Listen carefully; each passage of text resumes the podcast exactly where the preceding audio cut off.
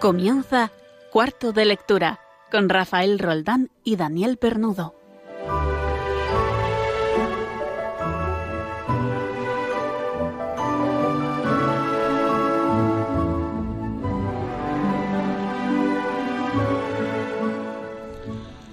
Libros sobre la vida de Cristo hay muchos. Así a bote pronto y utilizando un buscador bastante fiable para encontrar literatura de calidad, me salen las obras sobre la vida de Jesús de Benito XVI, Fray Luis de Granada, Justo Pérez de Urbel, Henry Daniel Robs, Frank Mitchell William, Luis de la Palma, Giovanni Papini, Frank Sheed, Fulton Sheen, Tomás Moro, Carl Adam, San Alfonso María de Ligorio, Romano Guardini y bastantes más autores que seguro que tú, oyente de este programa, nos podrías aconsejar. Durante toda la historia del cristianismo se han ido escribiendo estas obras, inspiradas en los santos evangelios para servir de guía y fuente de meditación y oración. Una nueva biografía sobre Jesús no se escribe sin más, porque como todo el mundo conoce, la figura de Jesucristo no pasa inadvertida a nadie. Por eso aquí, en nuestro cuarto de lectura, nos ha llamado la atención la publicación de una novela que ha irrumpido hace unos meses en la literatura contemporánea española y tiene como tema central, una vez más, la vida de Jesús el Nazareno. Y creemos que merece la pena conocer más sobre este libro, no solo por cómo se ha ido aconsejando su lectura mediante el moderno boca a oído que son las redes sociales, que ya es un motivo para tenerlo en cuenta, sino porque, como tú oyente sabes, oyente de Radio María, Jesucristo no deja indiferente a nadie.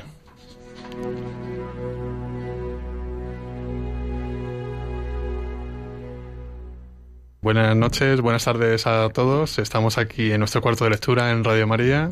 Daniel, Daniel Pernudo, buenas tardes, noches.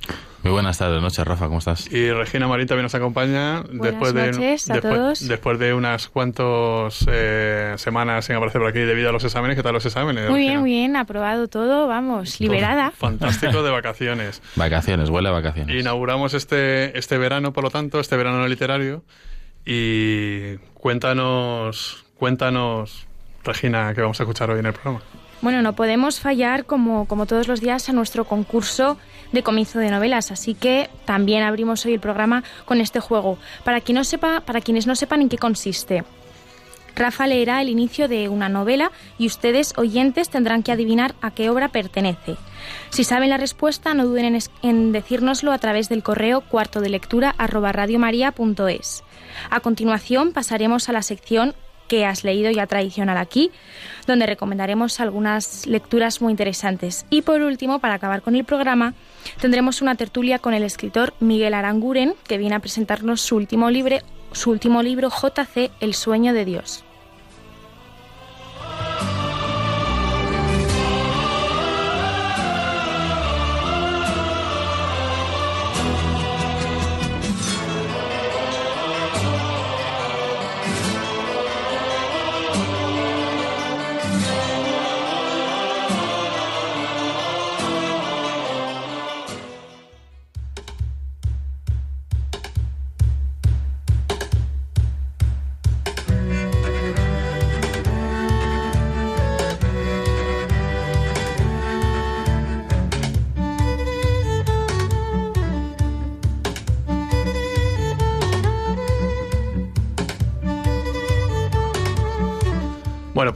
Nuestro concursito quincenal o bisemanal sobre, como ha dicho Regina, como hay que adivinar, o mejor dicho, acertar quién es el autor del fragmento que, que vamos a leer y la novela o la obra de teatro o, o el poemario, ¿verdad? De dónde ha sacado, de dónde ha salido este, este fragmento.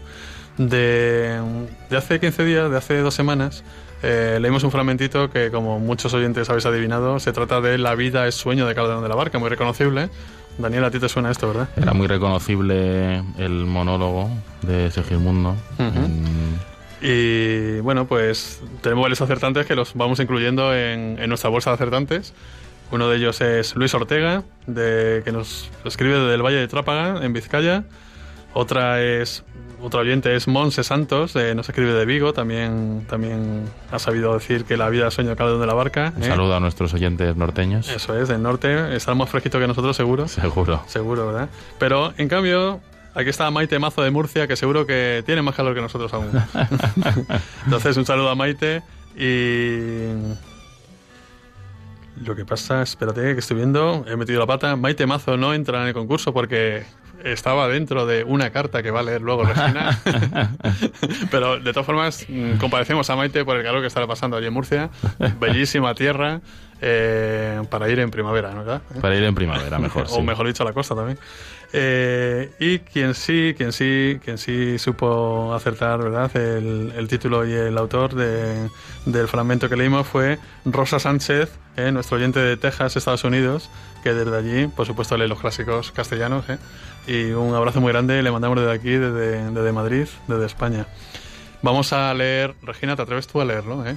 Tú- Sí, sí, tú, yo. Tú que me has dicho, eh, Rafa va a leer. No, no, pues Regina, por favor, eh, empieza a leer el fragmento de hoy y si alguno de nuestros oyentes ya sabe de quién se trata, nos manda un correo aquí a cuarto de lectura arroba radiomaria, eh, y nos pone primero quién es, nos saluda, eh, de dónde nos escribe, autor y obra del siguiente fragmento.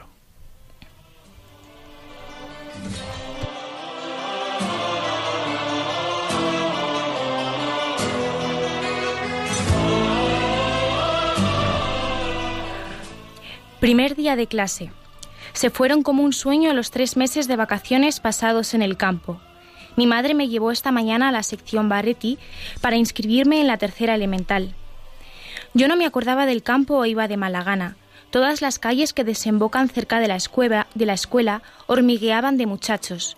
Las dos librerías próximas estaban llenas de padres y madres que adquirían carteras, cuadernos, cartillas, plumas, lápices. En la puerta misma se apiñaba tanta gente que el bedel, auxiliado por los guardias municipales, tuvo que poner orden. Al llegar a la puerta sentí un golpecito en el hombro. Volví la cara y era mi antiguo maestro de la segunda, jovial, simpático, con su cabello rubio rizoso y encrespado, que me dijo ¿Con qué? ¿Nos separamos para siempre, Enrique? De sobra lo sabía yo, y sin embargo, aquellas palabras me hicieron daño. Entramos por fin a empeñones. Señoras, caballeros, mujeres del pueblo, obreros, oficiales, abuelas, criadas, todos con niños de la mano y cargados con los libros y objetos antes mencionados. Llenaban el vestíbulo y las escaleras produciendo con rumor un rumor como el de la salida del teatro. Volví a ver con alegría aquel gran zaguán del piso bajo, con las siete puertas de las siete clases, por el cual yo había pasado casi a diario durante tres años. Las maestras de los párvulos iban y venían entre el gentío. La que había sido mi profesora de la primera superior me saludó diciendo Enrique, tú vas este año al priso principal, y ni siquiera te, seré, te veré al entrar o salir, y me miró apenada. Bueno, pues si cualquiera de vosotros oyentes de cuarto de lectura aquí en Radio María sabéis a qué novela y qué autor nos estamos refiriendo, escribís el correo eh, a cuarto de lectura arroba radiomaria.es o también podéis acudir a las, a las redes sociales, eh, en concreto en Twitter ponéis el hashtag cuarto de lectura todo seguido y ahí ponéis vuestra, vuestra solución o cualquier cosa que queráis eh, compartir con nosotros. Que nos gusta mucho recibir vuestras cartas, vuestros correos, leeros general. Entonces, eh, hablando de correos, eh, Regina, que nos ha escrito mucha gente estos, estas dos semanas. Pues sí, la verdad es que sí, bastante gente. Yo voy a leer, como tú has dicho antes, el de Maite Mazo, que nos escribe desde Murcia. Y entonces, bueno, dice, estoy oyendo el programa y al hablar de Bernanos se ha planteado si era converso. Yo creo que no, aunque no estoy segura. Pero lo deduzco de esta cita que conozco hace tiempo y que os mando. Yo no viviría ni cinco minutos fuera de la iglesia. Y si me echaran de, era, de ella, volvería inmediatamente, descalzo, en camisa, con la cuerda al cuello, en fin, bajo las condiciones que quisieron imponerme. Bueno, esto nos dice Maite Marzo, Mazo desde Murcia y ha, ha habido mucha gente que nos ha escrito para correos y, y todo esto, Rafa. Eh, ¿Más gente? ¿Qué, quién tenemos? Mm, bueno, nos ha escrito también Iñaki Arzuaga. Nuestro amigo que- Iñaki. exacto, siempre. Tolosarra de pro Exacto. y gran lector. Y nada, bueno, aparte de adivinar la novela, nos ha escrito un trocito de la obra. Dice, pobre Segismundo, que tiene dudas sobre lo que es real. La mayoría de nuestros contemporáneos han resuelto el problema afirmando categóricamente que sus sueños de adolescente cincuentón, cincuentón es la realidad y que la realidad es un sueño. Suscribo plenamente la frase de que la vida es sueño, pero no sueño de soñar, sino sueño de querer dormir. Es por ello que me pongo, que me pego las siestorras que me pego. No obstante, cuando me dicen que cuanto duermo, les respondo que tal vez, pero que a los católicos se nos concedió la prerrogativa de que cuando estamos despiertos, estamos mucho más despiertos que los que no lo son. Y citando al enorme Nicolás Gómez Dávila, a la lucidez de ciertos momentos la acompaña a veces la sensación de velar solo en una ciudad dormida. Tremendo, Iñaki. Yo no sé qué me pasa hoy con, debe ser con el calor. Hoy es el primer día de calor aquí en Madrid. Que de, de- este- de- de calor de 40 de grados de calor, calor. de, de calor de verdad, claro. Entonces, que estoy haciendo un revoltijo con los pobres oyentes, entonces Iñaki, evidentemente, tenía que estar también en la bolsita de acertantes ¿eh? de la, del fragmento de La vida sueño de Calderón de la Sí, Barca. es que es muy interesante el, el- el apunte que hace ¿no? en, en su correo y pues eso, toda la, la diatriba literaria en, en torno a los sueños y, y, bueno, pues reflejada muy bien en esta obra de, de Calderón de la Barca. A mí me parece, pues, el, bueno, el, el breve fragmento que leímos el otro día, eh, un pequeño, una pequeña onda en el mar, ¿no? Sobre la obra, pero en torno a los sueños me parece, me parece una gran obra. ¿Algún oyente más, eh, Regina? Eh, no, no, no, no, nada más. Eh, yo tengo aquí a Monse de Vigo. ¿Esa la has leído tú? A Montse... Ah, no, a Montse Vigo no lo he leído, se me ha, se me ha olvidado. Hoy estamos Dice, con estamos los oyentes. despistados. Pobrecillos. Pobrecitos, no les Perdona, estamos Monse, cuidando perdona. nada. No te habíamos visto. Bueno, os dice, escribo este correo mientras escucho el podcast. La solución al concurso del fragmento es La vida sueño de Calderón de la Barca. Y dice, estoy escuchando la recomendación de Alberto del libro de Wonder, que recomendamos hace dos semanas. Es maravilloso y muchos de mis alumnos lo leyeron. Hay una película muy interesante que proyecté a mi alumnado de primero y segundo de la ESO la última semana de clase, película que yo, por cierto, he visto y me encanta. Lo que no los que no habían leído el libro comentaban, los que sí habían leído el libro, perdón, comentaban las diferencias con la película y los que no quedaron con ganas de leerlo. La película fue un éxito.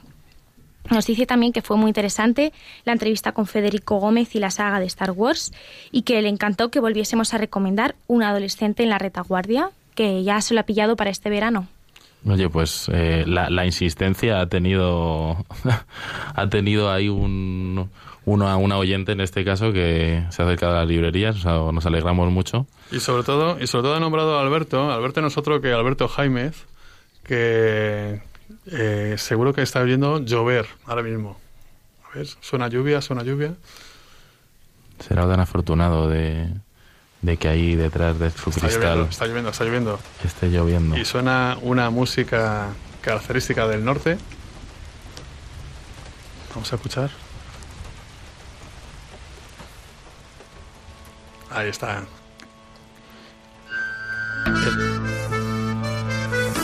Bueno, pues estamos entrando, como están adivinando, en nuestra sección que nos acompaña de hace, desde hace un par de programas, que se llama Leyendo bajo la lluvia. Buenas tardes, noches, Alberto. Buenas tardes, noches. ¿Qué tal ¿Cómo estas dos semanas? ¿Tu trabajo qué tal? ¿Bien? Bien, bien, bien. Sí. ¿Qué tal la temperatura por ahí? Porque aquí nos ha entrado el calor como un mazo. Aquí también, ¿Sí? aquí también. El- Sí, en, sí, en el bocho se nota, ¿verdad? Se nota calor, sí. Un poquito en Solupe, que es mi pueblo de, Sí. de, de- de- de pastoral. Ha llovido un poquito a mediodía, como siempre, pero calor, calor, sí. Calor. Muy bien. Pues oliendo las vacaciones que estamos, y entonces nos gustaría que nos recomendaras un par de libros para leer en este tiempo de ocio que yo creo que hay que aprovecharlo con buenas lecturas.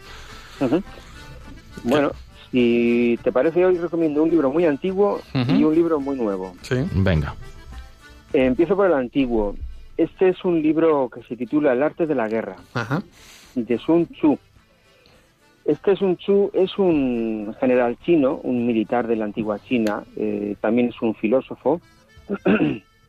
a veces se duda de su existencia real porque es muy, muy antiguo, es un personaje Sí. pues de varios siglos antes de Cristo.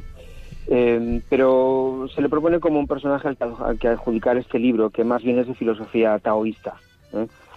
Este libro, El arte de la guerra, es más bien un libro de filosofía. Ujú. Más o menos es un libro escrito en torno al siglo V antes de Cristo. ¿eh? Y bueno, de su vida, de la vida de este hombre, pues hay varias leyendas, pero no son históricas, ¿no? El, El arte de la guerra es un libro militar en sí, pero si lo lees es un libro que se refiere continuamente a la guerra y a los ejércitos, pero va más allá de la guerra. Enseguida te das cuenta que esto va más allá. Este libro puede ser leído pensando en, en usar estas enseñanzas eh, dentro de- del continuo diálogo y confrontación entre personas. ¿eh? Recordamos que confrontación no es lo mismo que conflicto. Confrontación es ponernos enfrente de otra persona eh, con ideas diferentes, no necesariamente buscando el conflicto, Sí, sino sí. la relación. Entonces aquí, en este libro, lo que se hace es plantear estas relaciones humanas no como un campo de batalla, pero sí dentro de una competitividad. Y da muchos consejos eh, mm, que son comparables a las batallas, que uno gana o pierde, pero, pero bueno, esto quizás puede ser, no puede, igual no es muy cristiano, pero, pero vivimos un mundo complicado y muchas veces las soluciones del Evangelio pues no nos las encontramos delante, no son habituales, ¿no? De cierto modo, eh, aunque sí el libro de la guerra es un libro pues de tradición taoísta, ¿no? Ajá. lo coloca pues dentro de una tradición religiosa y moral pues muy muy interesante, ¿no? Es que además, eh, Alberto, buenas noches. Eh, Buenas. Es que en la cultura asiática y sobre todo eh, la china y japonesa, eh, no digamos que no todo es lo que parece, ¿no? En, en- en una primera instancia es verdad que, que en este arte de la arte de la guerra parece que se puede quedar, ¿no? En una serie de, de enfrentamientos o, o es un batallas de, de militares en el que unos ganan y otros pierden, pero, pero hay una lectura más allá, ¿no? Como comentabas, y, y yo creo que es muy propio de, de esta cultura eh, china y japonesa, ¿no? Yo creo. Sí, sí, sí, con un lenguaje bélico, como digo, propio de una escuela militar, ¿no? Eh, se habla de la importancia de estar en los sitios, de intentar siempre estar informado, de intentar, sobre todo, evitar el conflicto, porque el propio libro eh, afirma que la guerra no es justa en sí misma, ¿no? Pero en el caso de que haya un enfrentamiento o, digamos, un confrontamiento, pues nos enseña este libro a cómo ser ágiles, adaptarse a todo en esta vida, em, a saber cambiar cuando las circunstancias nos mandan cambiar, a saber ser íntegro y sobre todo prudente ante, ante el mundo que, que nos puede resultar a veces un poco hostil y sobre todo también a mantener la cabeza fría en momentos críticos, ¿no? Ujú. Es un libro que se recomienda en escuelas de negocios, en universidades Sí. empresariales, es, un libro muy... Es un autoayuda de hace unos siglos, al Sí, fin y al cabo. Eh, no Sí. recordaba yo, Daniel, que tú eres un gran viajero por tierras orientales. Sí, sí, sí. Yo he estado, eso, bueno, hace ya unos años estuve un, un mes en China y, y hace un poco menos, eh, dos o tres semanas en Japón y, y, bueno, siempre me ha gustado mucho, ¿no? La, la cultura y eso, el tema sobre todo del, del honor, del, del respeto eh, a uno mismo y al otro, ¿no? Del, del cuidado y comentabas, ¿no? El, cómo, cómo hay distintas eh, historias relacionadas con el arte de la, de la guerra, ¿no? Propio de, de la época del escritor, pero cómo son extrapolables hoy en día a eso, ¿no? A, a este, a este mare magnum en el que nos ha tocado vivir. ¿Qué segunda recomendación para este veranito, Alberto, nos, nos La haces? segunda es un libro nuevo. Ahora estamos con un libro nuevo. Eh, quiero recomendaros Audacia, Audacia, de- un buen título. eh, de Josué Fonseca Montes. Ujú. Eh, como sé que me vas a preguntar quién es Josué Fonseca, pues eh, te digo, eh, esto es siempre una opinión personal. Es decir, yo tengo una cierta debilidad por, por José Fonseca. No lo conozco personalmente, es algo que tengo Es que español, remediar entiendo. Es español, es de, es de Santander, sí. Pero es un gran referente de nuestro catolicismo. ¿eh? Es un líder cristiano, un fundador, un fundador en el máximo, en el sentido máximo de la palabra, ha fundado una comunidad Ajá. de vida, una comunidad llena de, de vida, de juventud, de fuerza, eh, es decir, eh, es un hombre casado, tiene cuatro hijos y, y como digo, es el fundador de esta comunidad de vida, una asociación de fieles de carácter público ¿no? dentro de la Iglesia Católica Sí. y reconocida en el, el obispado de Santander, ¿no? Ujú. y que intenta vivir pues esto una fe integral, al Evangelio, pero dentro de la cultura actual, ¿no? Entonces, eh, eh, yo sé que está llena de jóvenes, está llena de gente con ganas de vivir, con ganas de divertirse y con ganas de vivir el cristianismo en el mundo de, en el mundo actual, pero un cristianismo coherente y, e intenso, ¿no? Entonces Audacia es, eh, no sé si es su último, si es su último libro, su último libro, este que ha escrito más cosas, pero creo que más cosas en temas más, más especializados. De hecho, veo que el, subtítulo es Guía Práctica del Cristiano de hoy. Eso es, sí, eh, por ahí iba a ir, ¿no? En, Audacia es como una guía para, para un joven o un no tan joven que, que quiera saber qué es eso, qué es eso de ser católico, ¿no? Y vemos de una forma sencilla, pero muy didáctica, enormemente didáctica. Es un libro muy bueno para, para también para, para catequesis, ¿no? ¿Qué es ser cristiano en nuestro mundo? ¿Cómo es la humildad cristiana hoy en día? ¿Cómo es el auténtico discípulo? Estoy un poquito sacándome el índice, ¿eh? ¿Cómo acercarnos a la oración, a la palabra de Dios?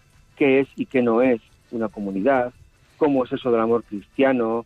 La importancia de la liturgia, los sacramentos, trata temas con sufrimiento, no evita tampoco la muerte, habla sobre el noviazgo, el amor matrimonial, habla sobre el sexo, es decir, todos los temas con todos los matices que hacen a un cristiano que hoy en día, eh, en medio de nuestro mundo, pues con ya con tintes posmodernos claramente, pues, pues siente esta voz del espíritu que, que le llama, ¿no? Y fíjate que, que, libros, mm. libro de iniciación cristiana como puede ser este, yo creo que, que hay que revisarlos constantemente de la vida de, cristiana de una persona.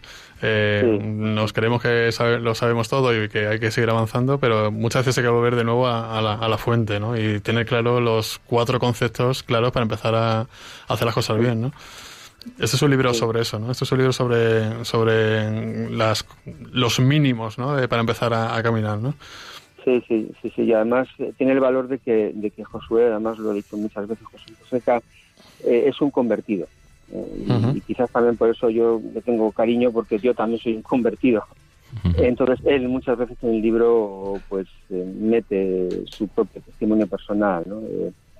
entonces, bueno, es muy importante que la catequesis también se diga con el propio testimonio, con la propia experiencia de Dios, es decir, una catequesis con la experiencia del catequista es también muy enriquecedora. Y José Fonseca lo hace, lo hace en este libro, ¿no? Es un libro que me hace la pena. ¿eh? Eh, y como otros libros que a veces os he comentado en este, en este espacio, pues también acabas por subrayar y por señalar con flechas, con colores. es un libro para volver sobre él varias veces. Es, un libro, de día. Es un libro de teología, pero que está escrito con un lenguaje muy, muy, muy asequible para todo el mundo, eh, para gente que se inicia ahora en la fe, para gente que quiere recordar, que quiere refrescar. Es muy, muy, muy buen libro, muy buen libro. Muy bien, Alberto. Pues una semana más, muchísimas gracias por tus recomendaciones, que las vamos anotando. ¿eh? Todas eh, están ahí, Alberto, muchas gracias. Sí, todos los oyentes que van anotando estos libros, mm, que miren también Twitter, en cuarto de lectura eh, hashtag cuarto de lectura, porque allí iremos poniendo todas estas recomendaciones que son muy valiosas. a lo largo del programa o al finalizar el programa eh, verán no también eh, todo lo que hemos comentado sobre los libros, estos dos de, Alberto de hoy. Y bueno, los de todo, lo que semanas todo lo que va saliendo. y todo lo que estamos hablando. Un abrazo, Alberto. Un abrazo. Alberto, muchas gracias y que trae la lluvia, por favor. que nos morimos de calor. bueno, hasta luego. Hasta luego, Alberto.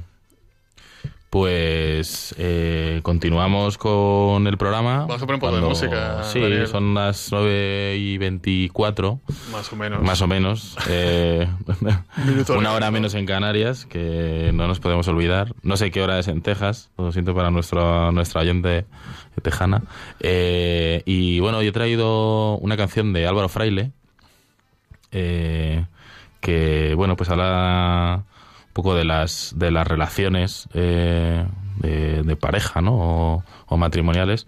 Y bueno, yo la he escuchado alguna vez en, en, alguna, en alguna boda y la verdad es una canción que, que tiene mucho ritmo y que anima a, a convivir y a entender la vida eh, juntos eh, y también en una relación con, con Dios, ¿no?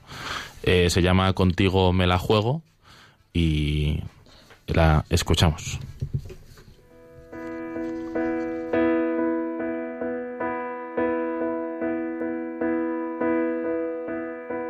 Suma tu carga a mi espalda, que yo también cargo.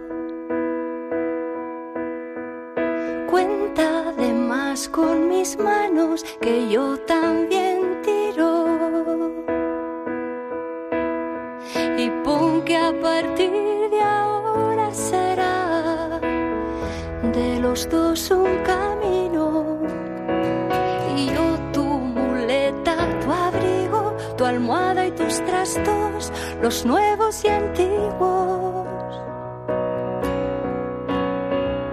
Mira que ahora tú calmas también mi descanso.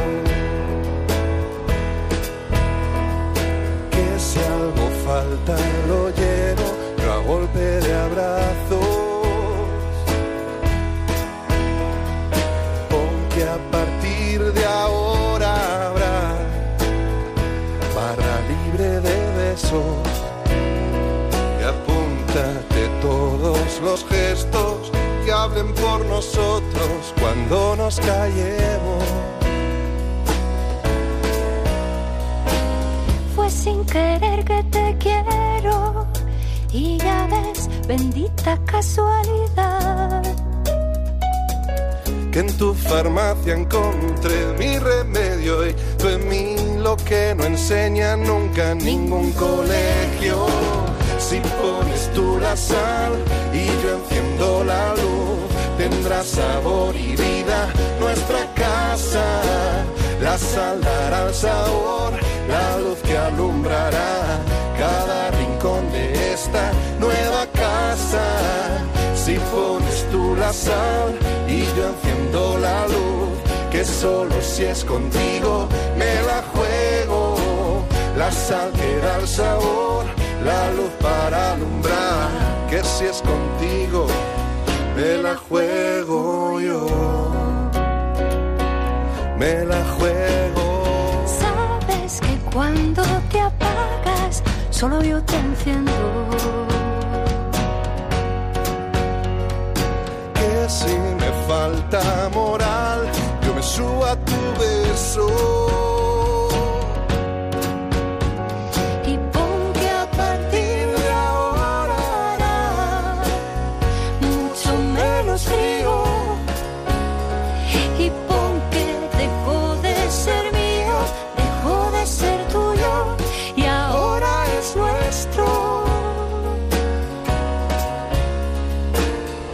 Sin querer que te quiero y ya ves que cada día más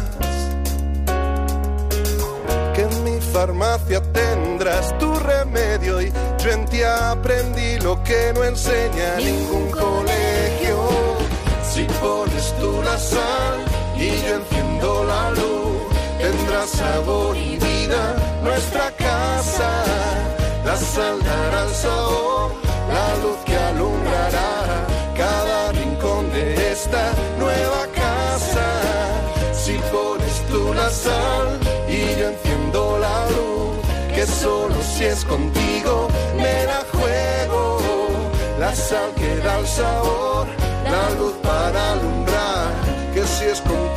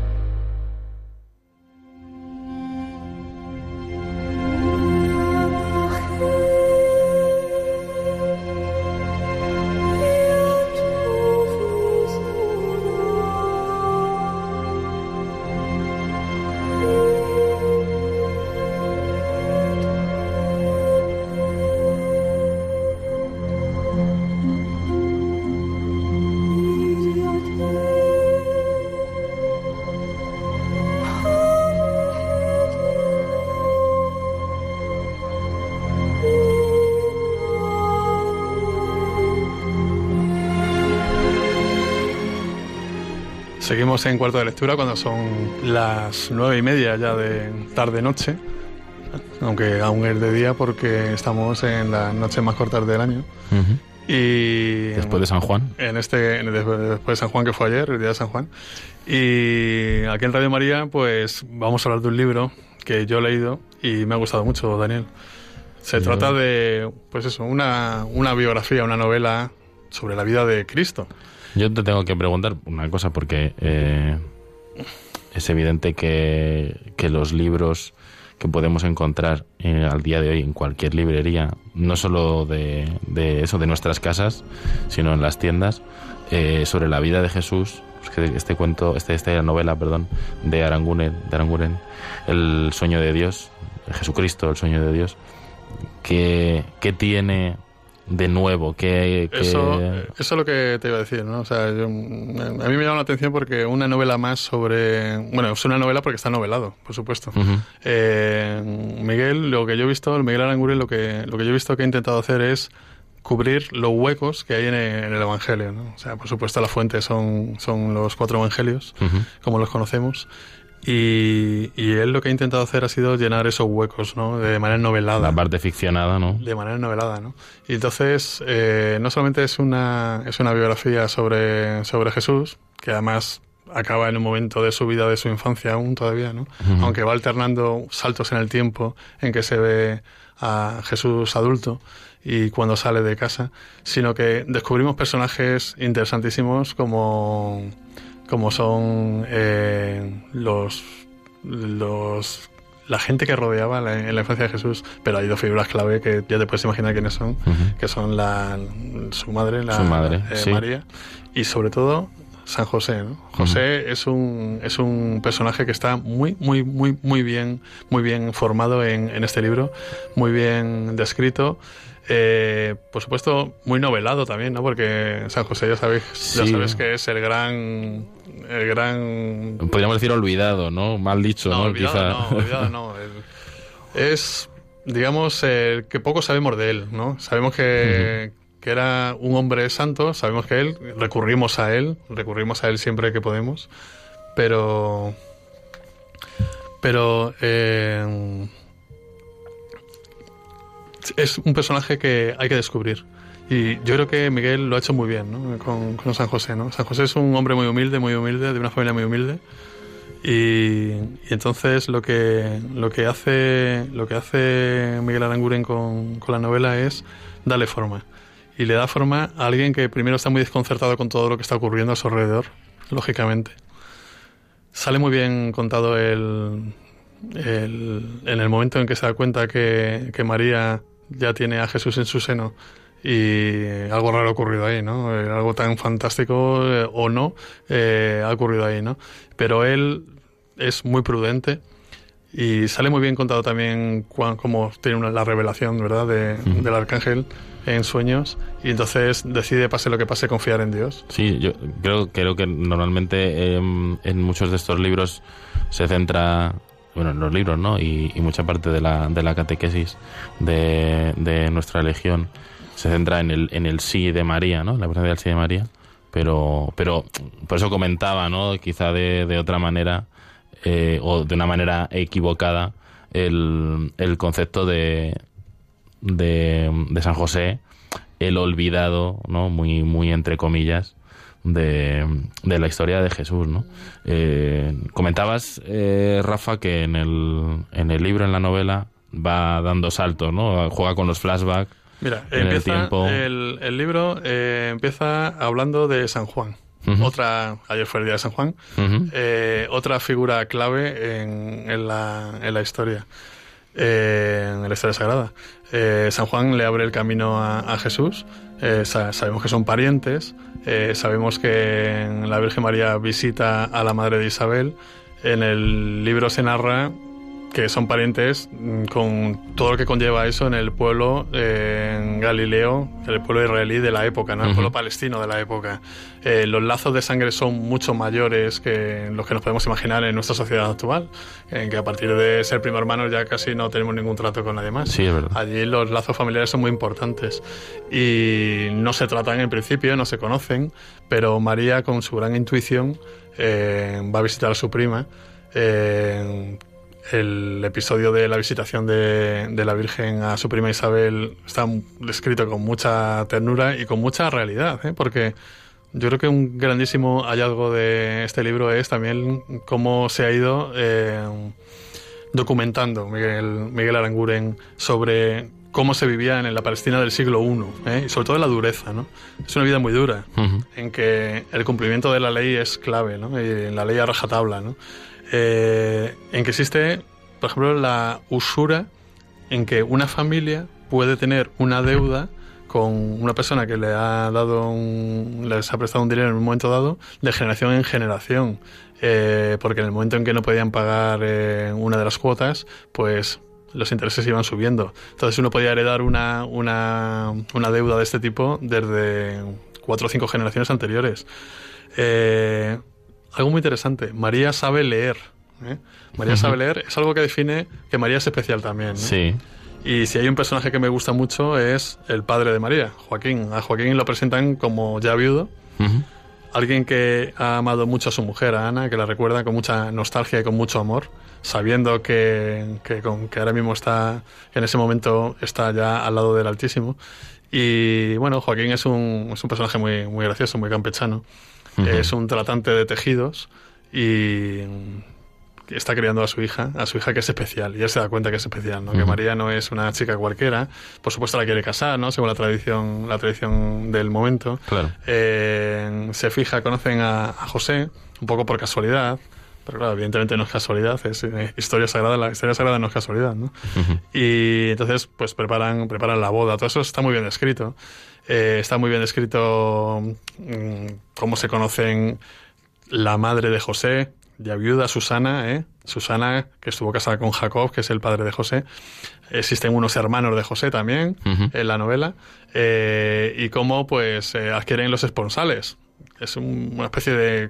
como si fueran en dos en dos velocidades, ¿no? Primero hay una especie de presentación entre las familias y luego pues hay que, digamos, eh, eh, confirmar esa, esa boda, ¿no? Y resulta que el, el- el arcángel San Gabriel se presenta a María en la Anunciación pues antes de la segunda parte, ¿no? que es el mosqueo que coge José, ¿no? cuando, cuando eh, María vuelve de un viaje con su padre, su padre es tratante de tejidos, Sí. viaja por todo el país y resulta que eh, la María viene embarazada. ¿no? Y entonces ahí es el- el- el que ha pasado, ¿no? El desconcierto total, ¿no? Claro. Del pobre José, ¿no? Hasta que ya sabemos, eso lo sabemos. Yo no estoy destripando nada porque claro, esta, esta historia la sabemos toda, ¿no? Eh, en sueños eh, a José se le dice que, que no sea bobo, que, que siga, que siga adelante y que confíe, ¿no? Sobre todo que confíe, ¿no? Es el- la- esta es la historia de, de una confianza, ¿no? De una confianza. Por otra parte está el mal. ¿no? El mal es el ángel caído. Y el ángel caído es eh, Satanás, Belcebú, aquí sale con muchos nombres.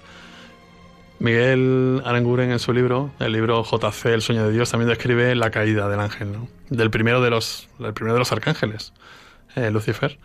Eh, en cuanto Dios le hace ver que va a crear una criatura que, en la que va, va a depositar todo su amor y va a guardar y va a perdonar y va a ser, eh, pues eso, el, el niño de sus ojos, pues Lucifer no puede con eso. ¿no? Dice que como, como algo tan pequeño y tan frágil va a ser la preferencia de Dios.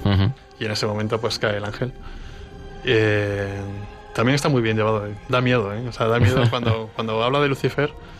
eh, la angustia que transmite esa descripción está muy bien llevada porque, porque ves que hay un mal.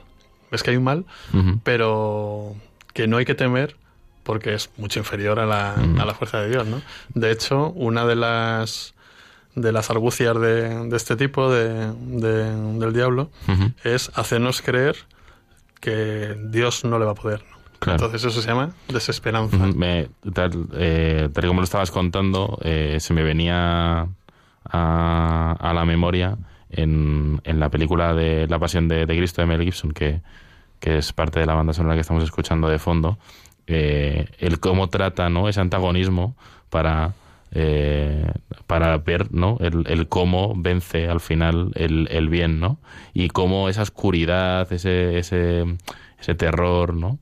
que se esconde detrás de la figura del, del diablo, pues está ahí también reflejada, ¿no? Y, y- y como tú dices, pues también aparece en el libro. Hay una otra cosa que te voy a preguntar, Rafa, que eh, pues eh, bueno, eh, eh, supongo que nuestros oyentes habrán dado cuenta, porque hemos dicho al principio del programa, que Pero- estaría Miguel Aranguren con nosotros en el programa, pero eh, vicisitudes de la vida eh, hacen que, que no hayamos podido o que no pueda estar aquí con nosotros. Hay una complicación de algún tipo que hace que no podamos hablar con ellos, pero mientras tanto... Así que, pues, bueno, por eso por eso hoy Rafa se, se convierte en, un, en una extensión de, de Aranguren que pues eh, tenemos la suerte que ha leído el libro y eh, yo te iba a preguntar, Rafa, por dos cosas. Estabas nombrando a varios personajes que aparecen en, que, que aparecen en el libro, ya pues obviamente por todos conocidos, claro está, y no he dicho nada de los apóstoles.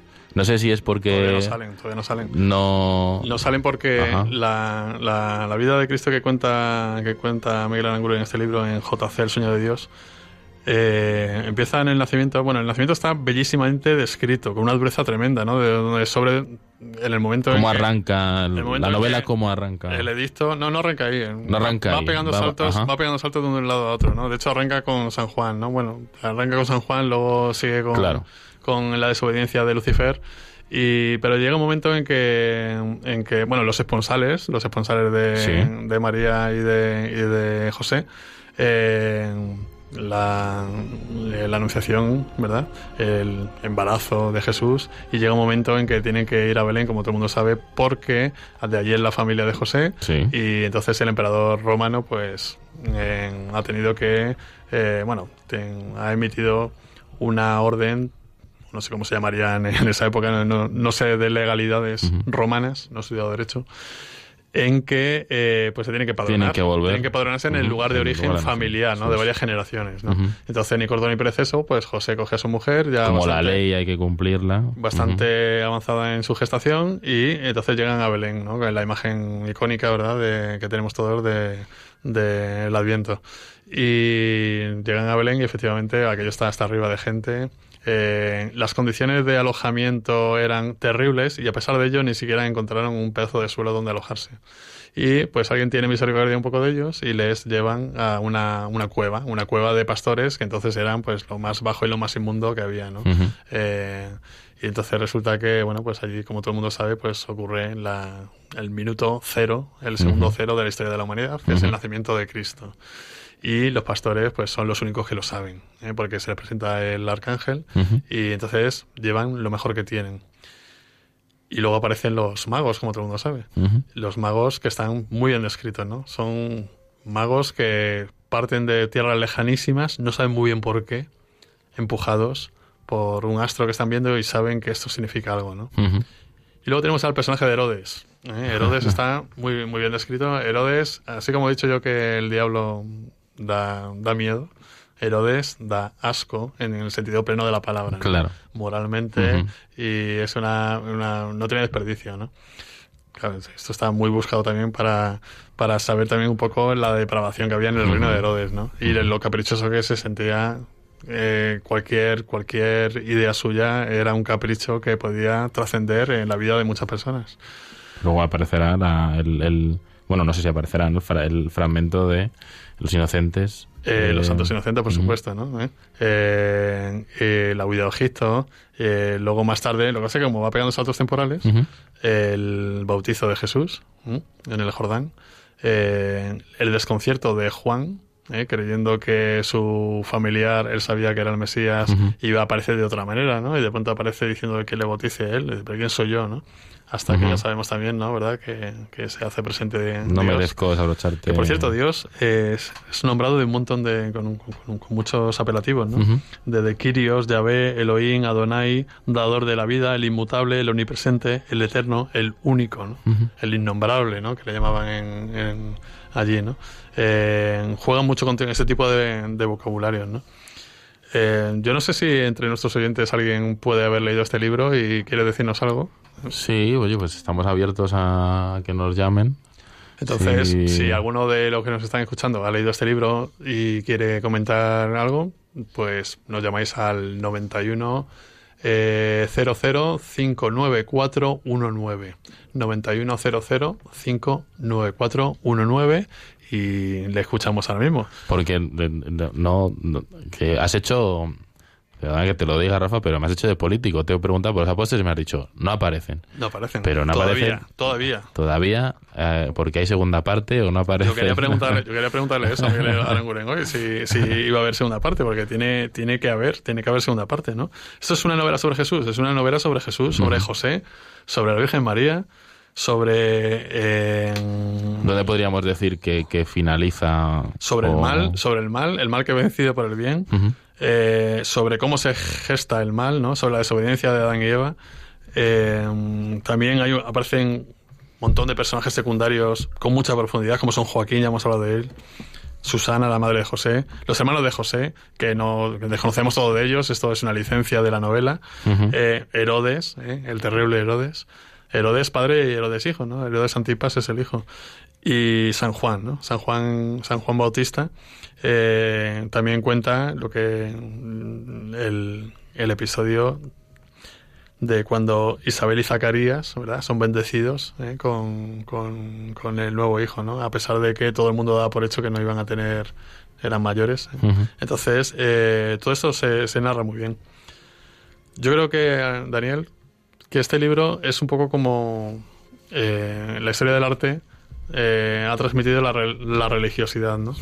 Eh, ¿Cómo lo ha transmitido? Bueno, pues sabes que hay muchas pinturas que con ciertas licencias nos representan a lo largo de la historia del arte distintas distintos capítulos de la, de la vida de, de Jesús, de la vida de eh, algún eh, profeta del Antiguo Testamento, pero han metido algunos elementos que sabes que mm, pueden haber existido o no.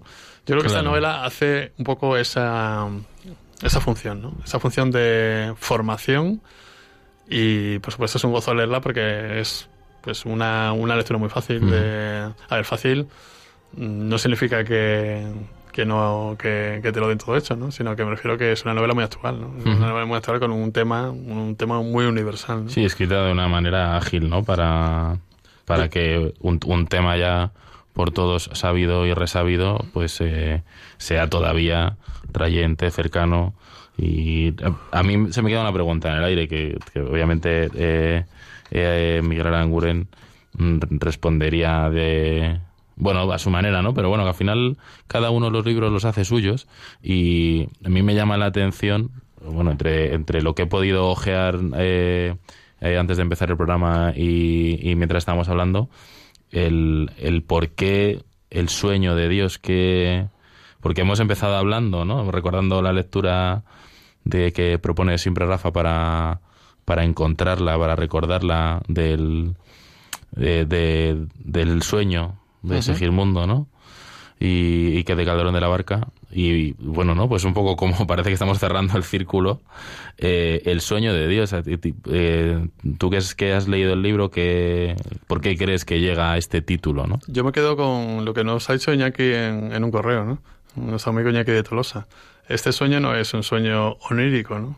Sino que es un sueño eh, de lo justo, ¿no? De, es un sueño de, de descanso, de descanso en, en Dios, ¿no? Decir, de una confianza, ¿no? Yo voy a cerrar. Es verdad, como has dicho antes, que hoy teníamos planeado, hoy teníamos pensado, eh, el hombre propone y Dios dispone, hablar con Miguel Aranguren y no ha podido ser. Eh, yo creo que lo vamos a tener en este programa tarde o temprano para que nos hable de este libro. Claro, insistiremos. Entonces, eh, hemos salido bastante bien del trance, ¿no? ¿Eh? Esperemos que no se haya notado mucho. Que no, no somos, Pero- no somos Miguel Aranguren, pero... Yo voy a cerrar, como yo tengo mucha esperanza en hablar con él, voy a, voy a hacer, eso es un libro sobre la esperanza también, ¿no? Es un libro para rezar, pero es un libro sobre la esperanza. Voy a, voy a leer un, un párrafo, ya para terminar. Dice, si no hubiesen prescindido de la confianza en Adonai, es decir, en Dios, habrían resistido la tentación. Si hubiesen invocado a Miguel, jefe supremo de los ejércitos de Jehová, que tantas veces les mostró su espada protectora, el maligno se habría deslizado a toda prisa en busca de un agujero por el que huir al infierno. Una llamada, una sola, hubiese sofocado el orgullo y la suficiencia que el maligno había desobado en sus corazones, pero eligieron quedarse callados. Y aunque todavía no habían dado su total consentimiento a la invitación de Satanás para que renegasen del Todopoderoso, sintieron sus primeros síntomas de fragilidad. ¿De quién está hablando? Está hablando de Adán y Eva. Está hablando de que solamente tenemos que tener confianza, ¿no? Y tenemos que tener eh, esperanza. Y una sola llamada hace que, que, que, estemos en los regazos de Dios, ¿no? Entonces, este libro va sobre eso, ¿no? Sobre la desobediencia, ¿no? Y sobre la poca confianza, ¿no? Y es un libro de esperanza. Entonces, yo lo veo muy recomendable. Eh, Miguel estará aquí con nosotros, seguro, ¿eh? Eh, en un programa más adelante. Y vamos a despedirnos con pues música, ¿no? Sí, vamos, vamos despidiéndonos, Rafa. yo creo que nos viene muy bien el, el, apunte ¿no? de que hacías sobre Adán y Eva. la canción que vamos a escuchar es de de Coldplay, se llama Travel, problema en inglés, y, habla un poco de, de, cómo, pues eso, cometemos errores, caemos en las redes, pero eh, aún así, pues el, el cantante del, de este grupo pide auxilio, ¿no? Te, está pidiendo al final, eh, llama constantemente, por favor, sácame de aquí, me estoy enredando en esta red de araña, sácame de aquí. Eh, vamos a despedirnos de Regina, buenas noches. Buenas noches. Buenas noches, Rafa. Buenas noches a todos. Buenas noches a Juan en el control. Y nos despedimos hasta dentro de, de dos, semanas, que estaremos aquí, disfrutando de este verano. En cuarto de lectura, Radio María. Muy buenas noches.